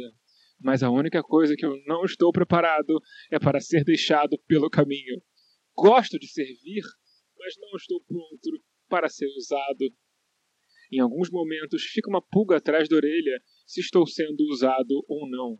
Bebiano Gustavo, logo antes de ser largado no caminho porque estava sendo usado. É, saiu uma matéria hoje na Folha de São Paulo falando justamente sobre essa questão da morte do Bebiano, que é muito mal explicada, e que havia uma. Eu, eu quero uma parte. Existem, existem prêmios para interpretação dramática em podcasts brasileiros? Lamentável, não, mas eu né? certamente não ganharia. Nossa senhora, lamentável. Como eu ia dizendo, antes de ser interrompido por gente que tem pouca, pouca visão artística, o Bebiano é um cara que acabou sendo meio que talvez o pivô da, das tretas familiares e tal, porque ele meio que se colocava nessa interface entre o Bolsonaro e os filhos, e ele teve uma morte bem estranha e mal explicada, né? Diferente assim, é, infartou, isso aí, gente, vamos enterrar logo, crema o cara rápido, e ficou por isso mesmo, né? Acho que a morte dele talvez seja até mais mal explicada do que a do miliciano Adriano da Nóbrega, que a gente tratou no programa passado. O Fagner, que é afeito a uma teoria da conspiração, quem é seu favorito para ter apagado o Bebiano? Bom, mas tem como falar isso sem ser processado? Porque eu tenho provas, né? Como você disse. Não, é palpite. É palpite. Dá codinome, dá codinome. Messias, Messias, por exemplo, codinome. Como você disse, só feito a uma conspiração, sou mesmo, né? Mas acho tão suspeito quanto você, né? Você colocou muito bem, essa morte é suspeitíssima. É, é, o processo que seguiu a morte coloca né, ainda mais pulga atrás da nossa orelha e mais teoria conspiratória, porque, né, Beliano, se não me engano, morreu ali no comecinho da pandemia, né, se não me engano, uma foi semana um depois de ter dado. Foi? Foi antes? Foi, na mesma, foi no mesmo foi antes, semana. acho que foi perto do carnaval. É, foi 14 de março. Não, 14 de março. Uma, mesmo final de março. Uma, uma semana, semana antes do semana anterior. Não, não, não é, foi... no dia 16 eu já entrei de, de, de, Exatamente. Foi no sábado. Foi no sábado e eu, eu entrei em quarentena na segunda-feira. Foi exatamente isso. É, né, ele morreu ali naquele período. É, uma semana depois de ter dito que abriria o jogo, né, contaria toda a verdade e tal. É, não teve velório, não teve nada, cremaram o cara em velocidade rápida, né, absolutamente rápida. É, e é estranho, né, levando em consideração que esse governo é um governo de militar, e governo de militar adora matar, adora matar brasileiro, né? Sempre foi assim, a história sempre mostrou isso eu não duvido de nada. Né? É, esse é o ônus que a gente paga por ter militares no governo. Né? Quando você tem esse, essa turma no, no governo, você, você, pode ter certeza de três coisas. Assim, o Brasil vai piorar absurdamente, a corrupção vai ser em larga escala e vai morrer muita gente. É exatamente as três coisas que estão acontecendo. Aconteceu com o Bebiano. Né? É, não vou dar nomes aqui, óbvio, porque porra, não tem nem dinheiro para pagar processo. É, mas que é, estranho pra caralho, é, né? É, é, muito estranho. E é uma família que vê inimigo até na própria sombra, né? Também é uma família de conspiradores, né? É, todo mundo ali usa um chapéu de alumínio ali tem, e, e ouve a voz da consciência, né? Por frequência. Então, não sei. O que é estranho é. Eles ouvem a voz da consciência e dentro da cabecinha deles tem muitas vozes. É, passando adiante, porque isso é um tema curtinho que eu só trouxe, na real, mais para fazer a dramatização e deixar todo mundo enojado com a minha capacidade artística, é Daniel, o Daniel, o Daniel Soares, ele tem um ponto muito importante para ser feito sobre a questão da vacinação falsa. Se você tem internet, se você tem televisão, está vivo, deve ter reparado que nas últimas semanas e mais recentemente nos últimos dias a gente tem visto cada vez mais notícias de aplicações falsas de vacina, com êmbolo vazio, ou a pessoa finge que aplica, tira a, a agulha sem depositar o líquido na, na pessoa, geralmente uma pessoa de idade e tudo mais. E a gente tem percebido que isso tem meio que viralizado na internet. E o Daniel tem uma teoria muito interessante sobre isso, já que a gente está no mundo da conspiração, isso não parece, na verdade, uma conspiração, porque é, é muito razoável. Daniel, você que pensou no assunto e tem um ponto muito bom do começo ao fim, explica para as pessoas qual é a sua visão sobre essa viralização da, da vacina falsa, entre aspas. É, hoje parece até que apareceu um caso comprovado mesmo, né, em Niterói, foram investigar e a, a servidora de saúde falou que estava muito estressada e cansada na hora, deu uma desculpa esfarrapada. É, história é muito esquisita, mas parece que ela admitiu. O problema é a gente pegar é, casos individualizados e partir para generalização. Né? Quando já a vacinação no Brasil, embora em ritmo de carga, a passo de carga, ela já, já tem mais de um milhão. De, já está na casa dos milhões de pessoas é, vacinadas. E se você colocar no Google é, vacinação falsa, vacinação fake, você vai achar vídeos é, de setembro, do início de janeiro, quando nem havia vacinação no Brasil, é, de Israel, dos Estados Unidos, denunciando falsa vacinação. É, ou seja, é algo recorrente que, que já está aí há dois meses e parece algo orquestrado no sentido de desacreditar o processo de vacinação, gerar um pânico é, na população é, com o processo de, de, vacinação e uma demonização de, de, profissionais de saúde. Né? Lá no início da pandemia, se tinha um caso de médico sendo atacado na rua por serem potenciais vetores né, de, de contaminação, não duvide de haver tumulto em algum posto de saúde aí com, com fila de vacinação, é, de alguém achar que viu ou que, que viu uma, uma, uma, uma, falsa aplicação de vacina e querendo linchar o, o enfermeiro ou a enfermeira lá de, de plantão. E no nosso, na nossa conjuntura atual, né, esse tipo de coisa interessa aos donos do poder atual, que para mascarar sua mastodôntica incompetência é, no, no processo de de aquisição e distribuição de vacinas. A gente está gravando na quinta-feira, 18 de fevereiro. A vacinação nesse momento está parada no Rio de Janeiro, na segunda maior cidade do país, por falta de doses, né, que, é, que a logística é a cargo do Ministério da Saúde. É, então, só interessa a essa gente gerar um pânico e tirar a, a culpa, e é deles, e é de quem deveria ter planejado a aquisição e distribuição de vacinas nos últimos meses e fazer com que o, o, o cidadão é, Zé Ninguém, o cidadão qualquer da esquina transfira o seu, o seu ódio e frustração ao enfermeiro de plantão que ele acha que está aplicando falsa vacina. Então, acho que tem que ter cuidado, tem que observar. É, casos reais, quando identificados, precisam ser apurados comprovados, é, punidos exemplarmente. Mas, é, parece que a moça de Niterói, inclusive, perdeu o emprego, né, foi demitida, que, que é correto nesse caso. Mas, é, o problema é você. É a velha história da fake news que a gente deveria ter aprendido já nos últimos dois, três anos, né? Você encaminhar qualquer vídeo e entrar num, num, modo de pânico, é, porque de repente todas as vacinações são falsas, não sei, qualquer está tendo falsa vacinação, só interessa a essa gente incompetente que faz faltar vacina na, na segunda, segunda maior cidade do Rio de Janeiro, quando nem as pessoas de 80 anos, 80 e poucos, 81, conseguiram a vacinação. Ah, e é importante Eu- eu só- lembrar uma outra coisa: essa é as mesmas pessoas que estão publicando isso.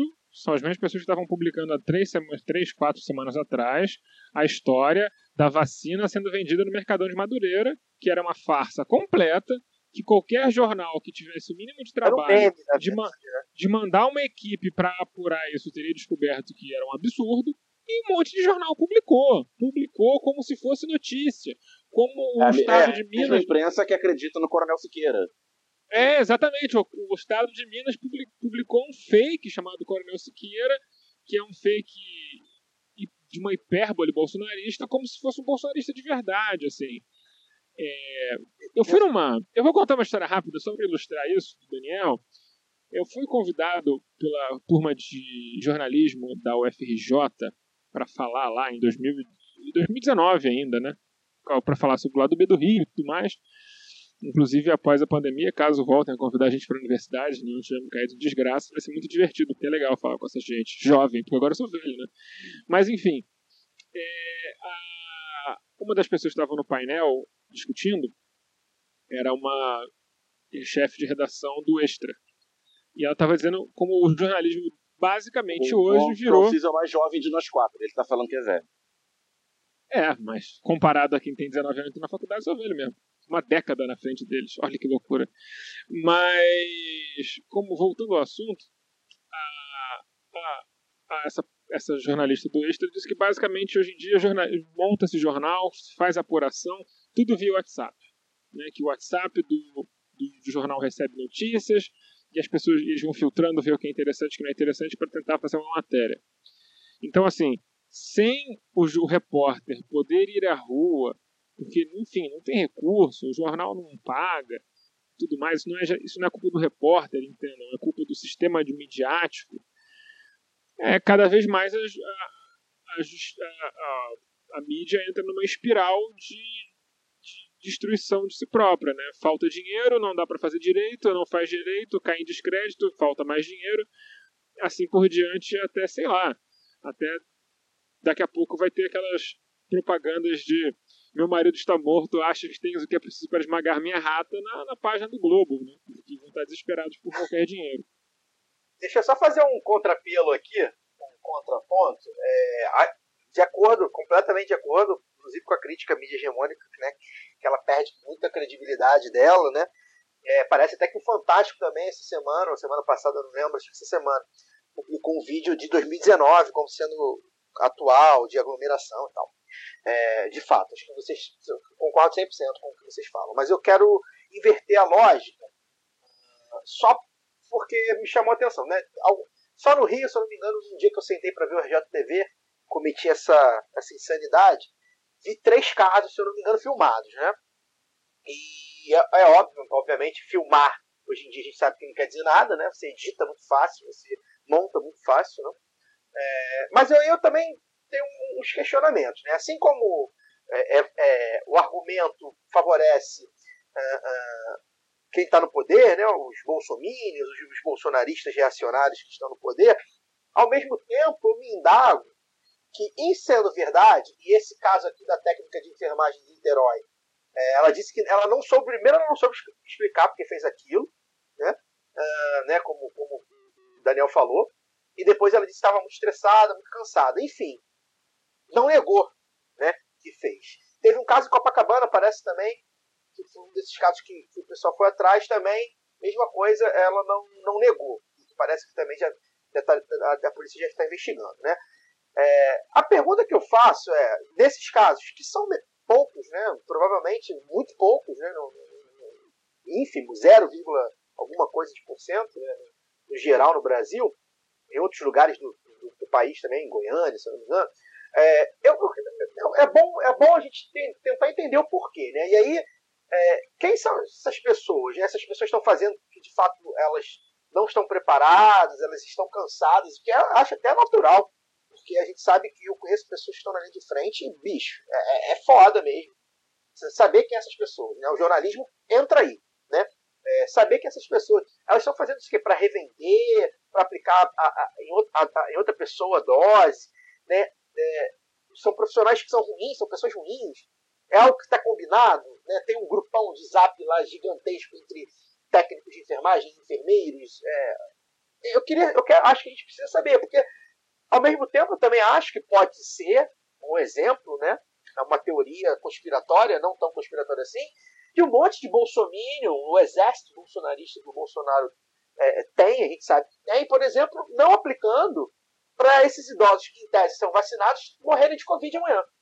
Então também é possível isso. Então a gente, é, é, embora eu, eu, eu concordo 100% com o argumento uh, do Daniel, e a gente precisa defender a ciência nesse caso sempre, e defender que esses casos são é, é, exceções das exceções, eu também gostaria de ficar de olho, espero que os, os, os jornalistas estejam, os bons repórteres aí que a gente tem, estejam atentos a isso, porque eu não duvido também que seja algo orquestrado, inclusive pelos próprios bolsominions, por, por algum motivo.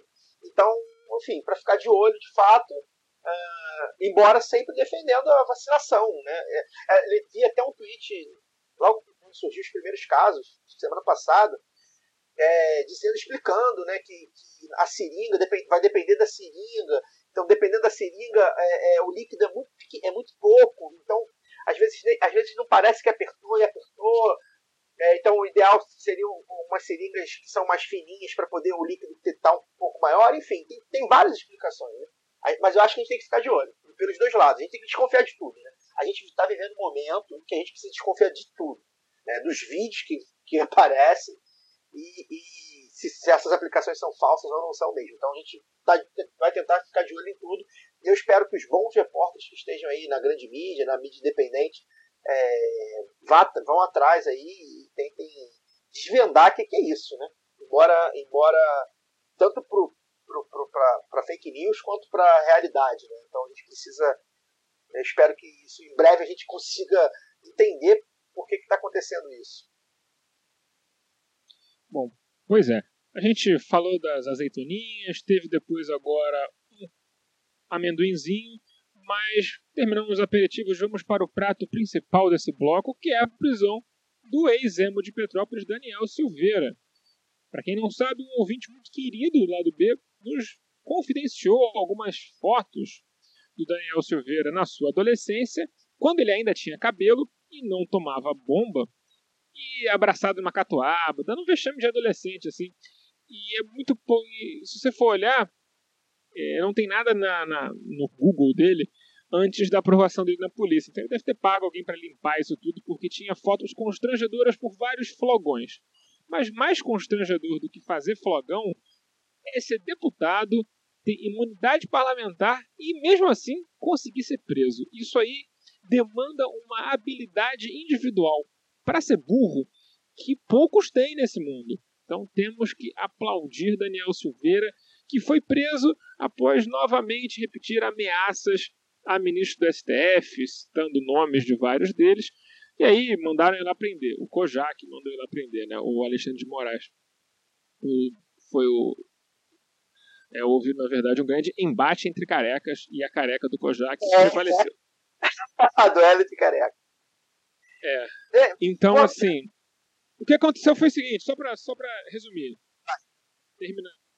Ele foi se preso, e aí, na frente dos policiais, ele repetiu todas as ameaças dele em vídeo. Então ele gravou a própria. E aí, de fato, ele estava em flagrante, né? Então, assim, teoricamente, a prisão dele é legal porque ele estava na frente de uma autoridade policial enquanto ele cometeu um crime de que é passível de punição, né? A Lei de Segurança Nacional ainda não foi revogada, ele de fato violou os artigos dela, enfim, ele está bem preso e o STF fez uma coisa que talvez muita gente não esperasse que fosse acontecer, que foi um 11 a 0 para manter a prisão dele, né? É, o, o STF uma corte com muitos problemas, a gente conversou um pouco sobre alguns deles com o Fábio Cascada no primeiro bloco, mas em geral a desunião entre os ministros, essa falta de visão de corte, né, e ter uma visão muito mais individualista das coisas no STF tem sido um problema recente muito grande, né? E o 11 a 0, um ministro que o Bolsonaro indicou junto, com o Toffoli, que é um bunda mole junto, com o Marco Aurélio, que é o senhor voto vencido, que toda vez que ele tem a oportunidade de fazer um voto perdido, que está perdido, que não tem como ganhar, ele vota contra só para fazer de gostoso, e mesmo assim ele votou a favor. Então, assim, essa união do STF deixou ali o pessoal da Câmara um pouco um o pé atrás tentaram oferecer um acordo para o Daniel Silveira. Olha, você vai, você fala que fez merda, pede desculpa e você fica suspenso por seis meses. E ele não quer. Então tentando e ficam adiando a, a, votação do negócio, que era para ser na quarta, era para ser na quinta, agora é na sexta. Ficam adiando para tentar convencer é, ele deixar de ser burro e aceitar um bom acordo é, para ele não ser caçado, né? Então está numa situação, vive uma situação ridícula o quebrador da placa da Marielle. Eu vou aproveitar aqui que você estava falando, encerrei o bloco, bloco não, né? O mini bloco anterior, eu, eu vou dar aqui meu parecer aqui rápido. É, a primeira coisa que acho que a gente precisa porra, entender é que essa, essa, gente tem que estar tá presa, tá? Ah, mas liberdade de expressão, ah, sei lá o que, é, processo penal não foi. Bicho, essa gente tinha que estar tá presa lá atrás. Se o Bolsonaro fosse, tivesse preso lá atrás, né, 98, 99, sei lá, quando ele fala queria metralhar o Fernando Henrique Cardoso, embora a gente não seja defensor do Fernando Henrique Cardoso, se lá, quando ele defende a ditadura abertamente, diz que tem que matar 30 mil, parabéns, Bolsonaro, matou 240 mil já, é, abertamente, né, quando ele fala que fecharia o Congresso se fosse presidente, né, é, ali, se ele fala assim, cana, filho, vai ficar, não sei, aí eu não sei, um mêsinho para pensar, dois meses para pensar. Mas mais importante, né? Perder mandato ficou oito anos inelegível. É, né? Claro, óbvio, óbvio, óbvio. Então, então é, essa gente não pode participar da vida, da vida pública, né? É, da vida política. E o, e o Daniel Silveira, é, é além de ser um grande, é um grande falador, né? Ele é um, ele é um, ele é um influenciador, um dos, um dos principais. O Orlando, Orlando Calheiros, né, nosso camarada, fez um filme sobre isso, né? Como a importância do, do Daniel Silveira na distribuição das fake news, né, por ele ser um deputado federal, enfim, policial, ex-policial, não sei exatamente nem qual a situação dele. Então ele, ele é um cara que no ranking ali do, do, do bolsonarismo ele, ele, ele, não é, ele não é pouca coisa, né? E, e, além de tudo é um deputado federal, né? Então esse cara não pode ficar falando esse tipo de coisa. Ele tem que ser preso mesmo, mesmo. Né? A, a, e aí a gente precisa entender se o mandado foi disso, foi daquilo, se o, processo, o devido processo legal foi é, observado ou não foi, sinceramente, gente, isso aí, a gente, a gente ficar é, pensando que a seletividade penal é, vai contra o Daniel Silveira e não contra a esquerda, não contra os pretos, os pobres, as mulheres, as LGBTs, enfim, todo tipo de, de, de povo oprimido, e, e, achar que vai contra o Daniel Silveira, e dizer pra gente que, ah, se vai contra ele, vai chegar em você. Já, já chegou na gente há muito tempo, muito tempo. Então, primeira coisa que é isso, a gente precisa comemorar sim esse cara tá preso. Ele está passando mais uma noite preso, espero que ele passe muito tempo preso. Se fosse um país sério, eu acho que um conspirador, do jeito que ele é, deveria passar o resto da vida preso, mas enfim, se a gente debate, desculpe meus amigos abolicionistas, a gente debate isso né, depois. É, então acho que é o primeiro ponto. E o segundo ponto é esse, né, que o Alces falou, esse embate deflagrado já do STF com o Congresso, que ganha, ganha, ganha uns contornos bem dramáticos. Né? É, já saiu no Lauro Jardim, né? credibilidade cada um dá média aí. O Lauro Jardim disse que a Câmara vai manter a prisão. Né? É, se eu não me engano, o Anselmo falou, Anselmo Góes, o pessoal do Globo tá, tá, tá, tá batendo no ídolo. Acho que o Anselmo Góes falou que todo mundo achava que ele era um idiota dentro da Câmara e fora também, evidente. É, Mas é difícil não achar.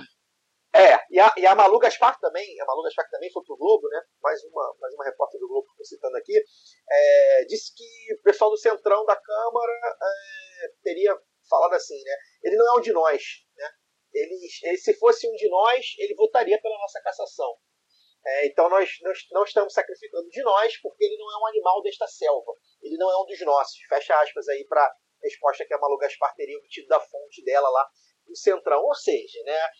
Aí entra, além do, do STF, o Congresso entra também é, a disputa do Centrão com a tal da ala ideológica, né? a ala mais é, é, é, a ala mais radical do governo, né? Dentro da Câmara, dentro do, do, do governo também. Então, acho que essa disputa aí está interessante, gente, interessante, né?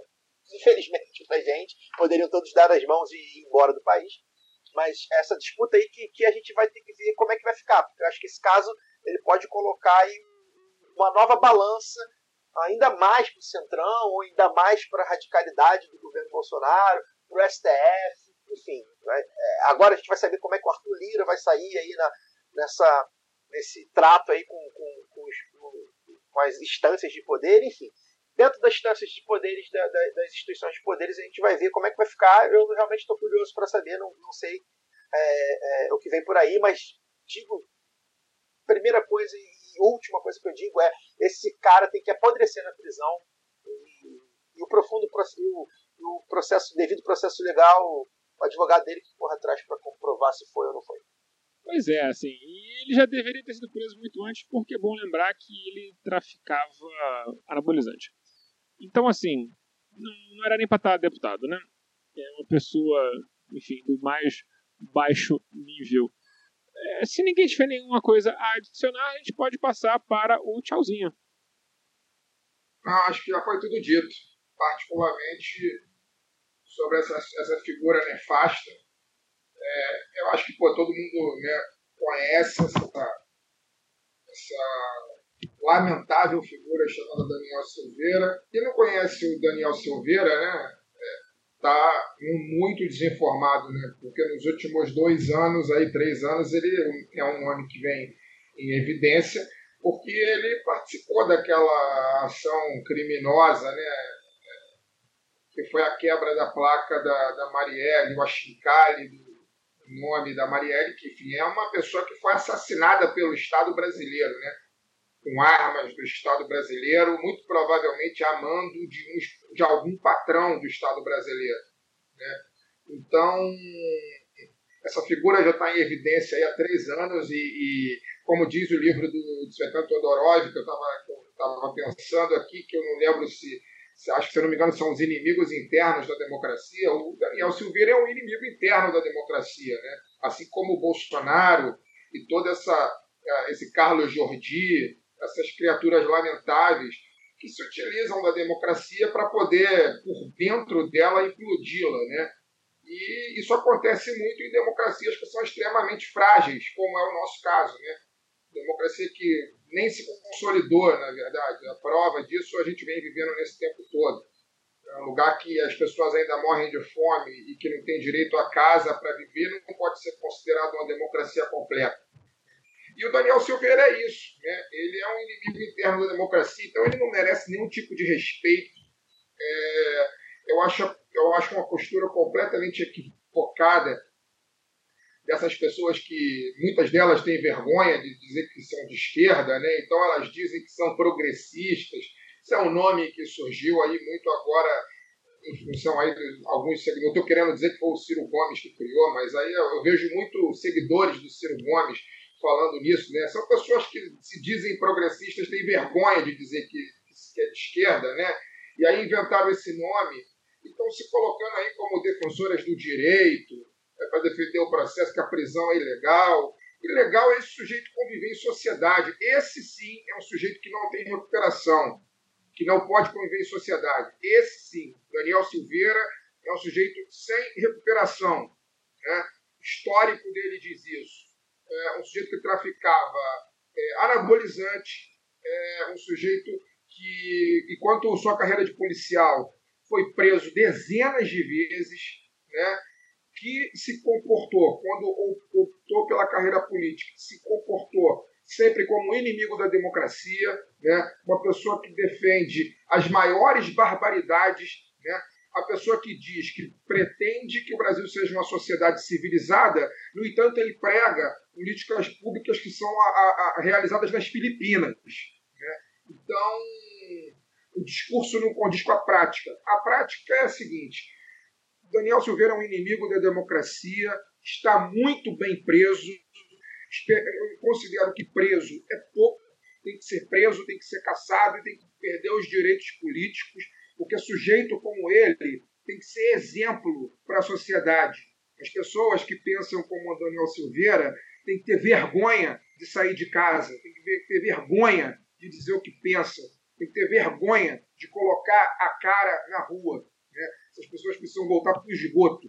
E se o esgoto do Daniel Silveira é a cadeia, eu espero que ele morra lá dentro. É isso. Tchau, tchau, Daniel Soares. É, valeu, gente. É, muito bom o programa. Até semana que vem, com mais o lado B do Rio. É, eu poderia encerrar agora, que você roubou minha frase, mas eu tenho que dar tchau, tchau pro Caio Belange também. Obrigado, achei que fosse me esquecer. Obrigado pelos, pela presença virtual do nosso companheiro Cascado. Obrigado aos amigos da mesa virtual. Tenho dois recadinhos aqui rápidos. É, os vencedores do Padrim, né? Eu perturbei aí vocês. É, os, os, do cupom, que ganharam o cupom da, da livraria Leonardo da Vinci, né? O Tomás Marques Pereira a Ariadne Natal e a Débora Barros. É, aguardem um pouco aí, eu ainda não entrei em contato com vocês. Em breve eu, eu farei, eu enviarei um e-mail. Estou vendo ainda com a, com a DaVinci como é que os vencedores vão poder usar o cupom. A gente já está é, é, é, analisando aí se vai ser pelo site, se vai ser pelo WhatsApp, e como é que vocês vão fazer o pedido. Então, aguardem. Né? Também ainda não consegui é, viabilizar as entregas das canecas e das ecobags, né? E também não mandei o e-mail para a veste esquerda. Estou meio em ritmo de carnaval espero que a partir desses próximos dias eu consiga deixar tudo normalizado. Então aguardem aí que em breve vocês vão, vão ter o, os brindes, tá? O, dois apoiadores ainda não me responderam o e-mail, né? Com, com, com, o endereço deles e tal. É o Paulo Milatias e o Felipe Boquete de Oliveira Braga. Por favor, chequem seus e-mails de cadastro do Padrinho do PicPay. Felipe, por favor, não me faça falar seu nome pela terceira vez eu ficarei, eu, será inevitável fazer alguma piada.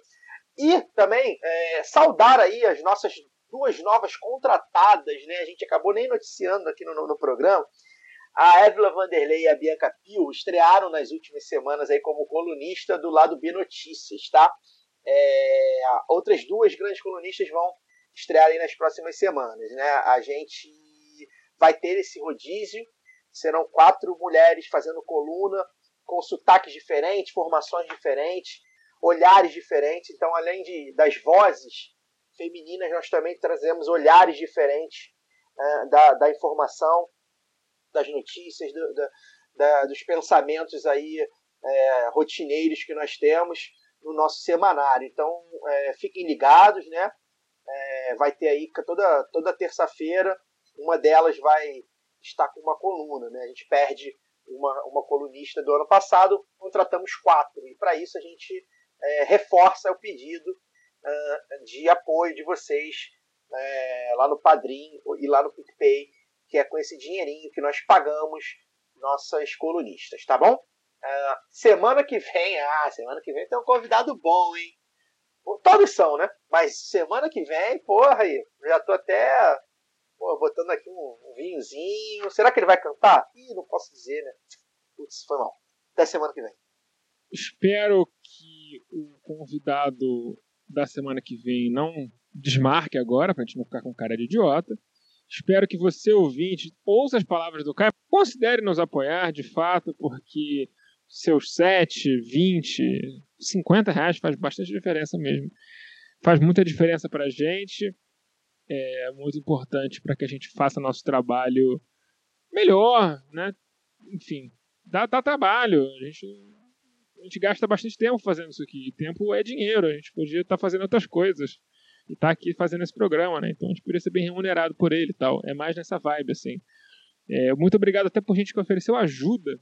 Teve um rapaz que me ofereceu serviços gratuitos de edição, mas o tempo que eu demorar para subir o arquivo para ele, eu edito sozinho, porque minha internet não é muito boa. Então, obrigado pela sua oferta. Você sabe quem é, mas não, não, não seria é, eficiente. De qualquer maneira, até semana que vem com mais lá do B do Rio.